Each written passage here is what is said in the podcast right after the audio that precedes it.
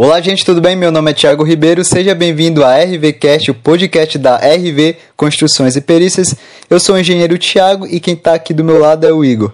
Olá, pessoal, tudo bem? Meu nome é Igor, sou engenheiro da RV Construções e Perícias. Seja muito bem-vindo ao sétimo episódio do RVcast, onde nós vamos falar sobre as principais origens das patologias das construções.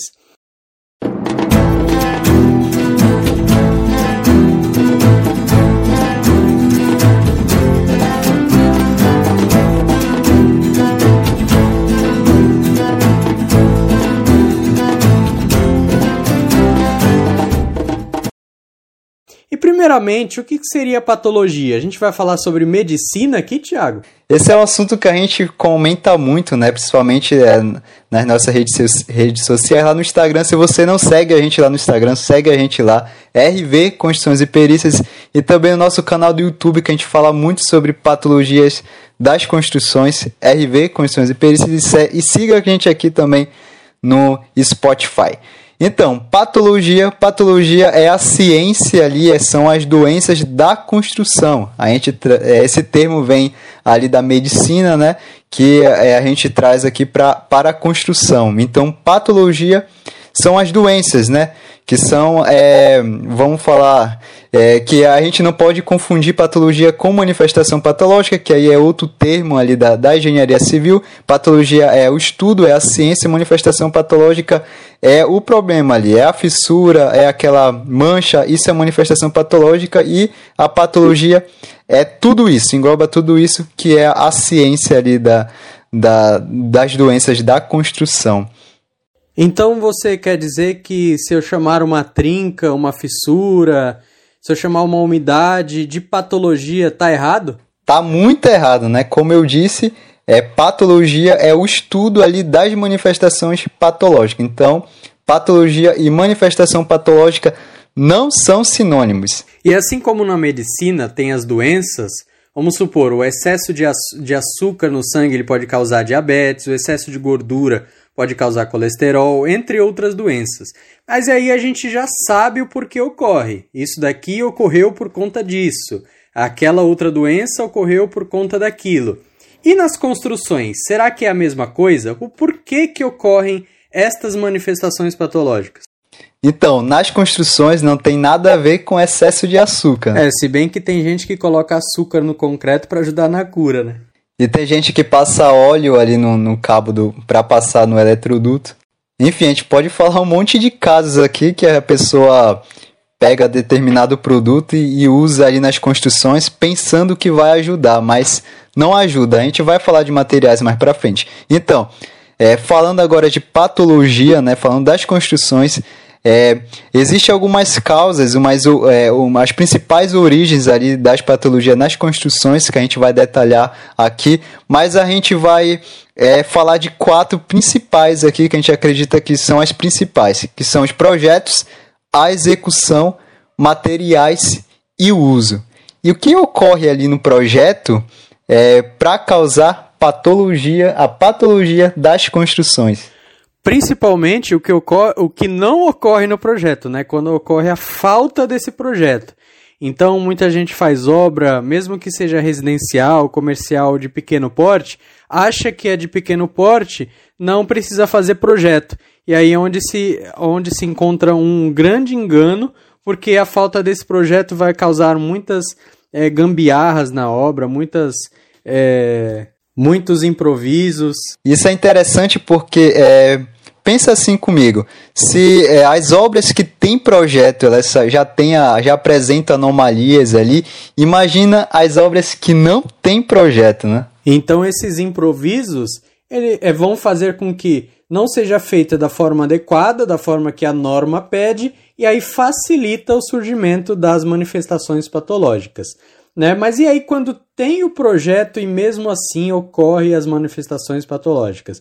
Pode ser, por exemplo, erro de dimensionamento, né? Por um profissional desqualificado, fez um projeto, o, o, o pessoal que, que elaborou o projeto, vamos supor que não era especializado naquela área, vamos supor que fez um projeto hidráulico, mas só, só pegou referência na internet e aí não soube dimensionar de forma adequada, só pegou e copiou de algum outro projeto. Existem projetos e projetos, situações e situações que devem ser dimensionadas para aquela situação e nunca com base em situações passadas. Tá aí a importância né, de, de encontrar, de pesquisar um profissional realmente capacitado para fazer o seu projeto.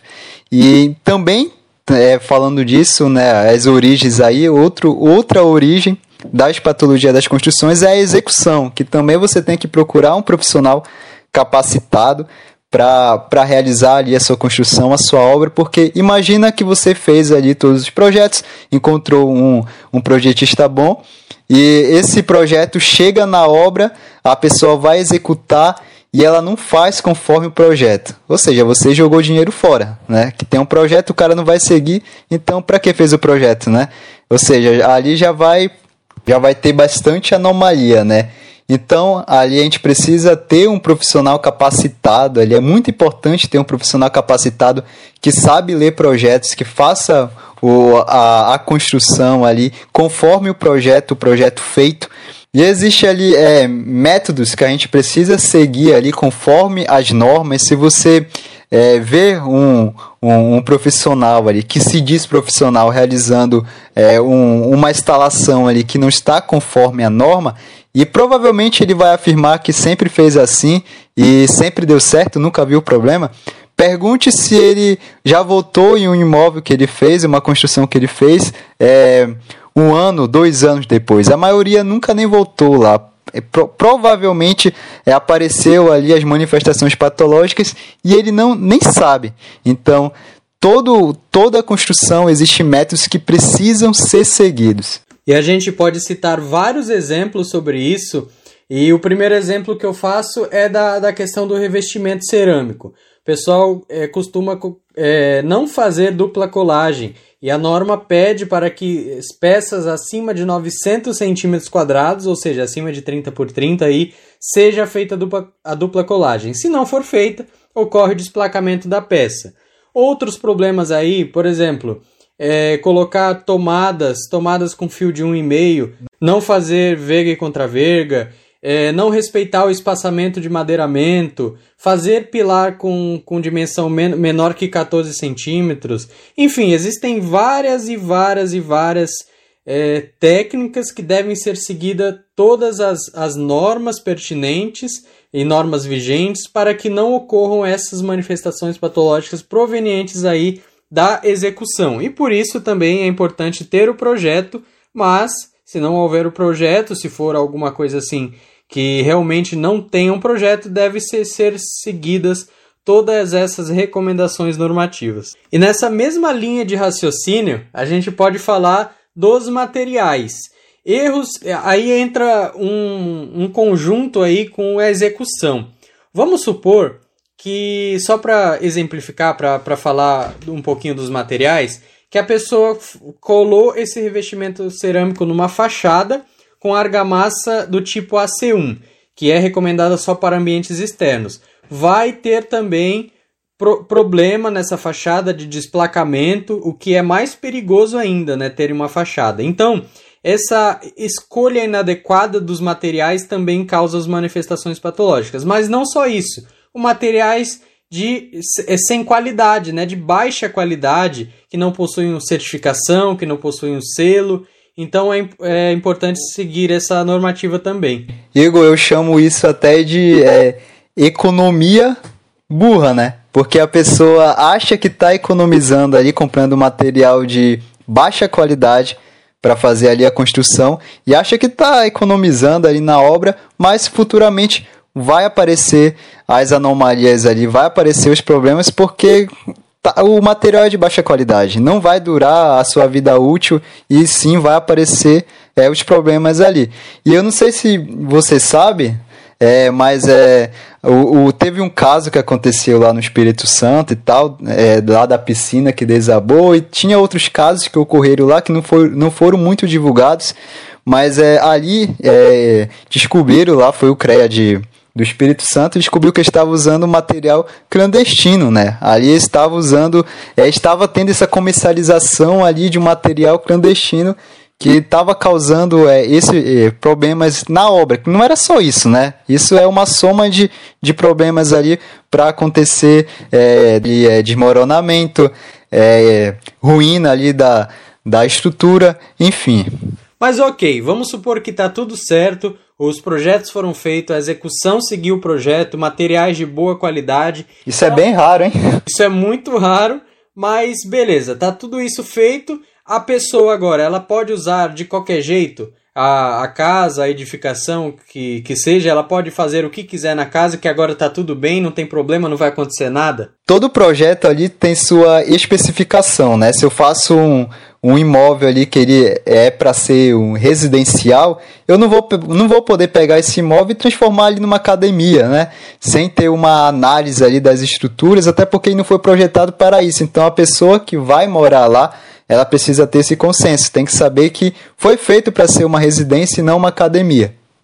E até por isso, os edifícios entregam um manual de uso, operação e manutenção para todos os moradores, para todos os proprietários, para eles terem a consciência do que estão fazendo, o que deve e o que não pode fazer lá naquela edificação. E falando de manutenção, a pessoa não, o morador não pode esquecer de realizar as manutenções ali no seu edifício, né? As manutenções preventivas.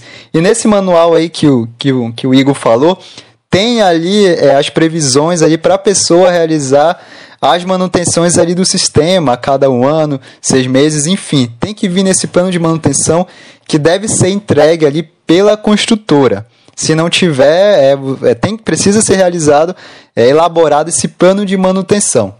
Só um exemplo: rejunte de fachada deve ser feita a manutenção a cada um ano. Será que vai que, que não vai ter problema nenhum de manifestação patológica se eu fizer a manutenção, por exemplo, a cada cinco anos, sendo que o recomendável é um? Certamente vai ter sim problemas com manifestações patológicas e por isso que o uso e manutenção desse, desses sistemas é uma das principais origens aí das manifestações patológicas.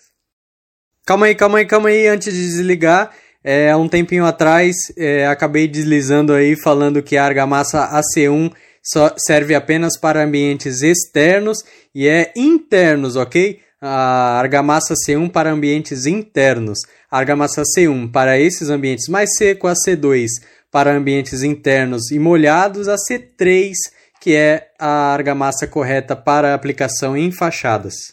Então, gente, esse foi o episódio 7 da RVCast. Não se esqueça de seguir a gente aqui no Spotify e até a próxima. Valeu!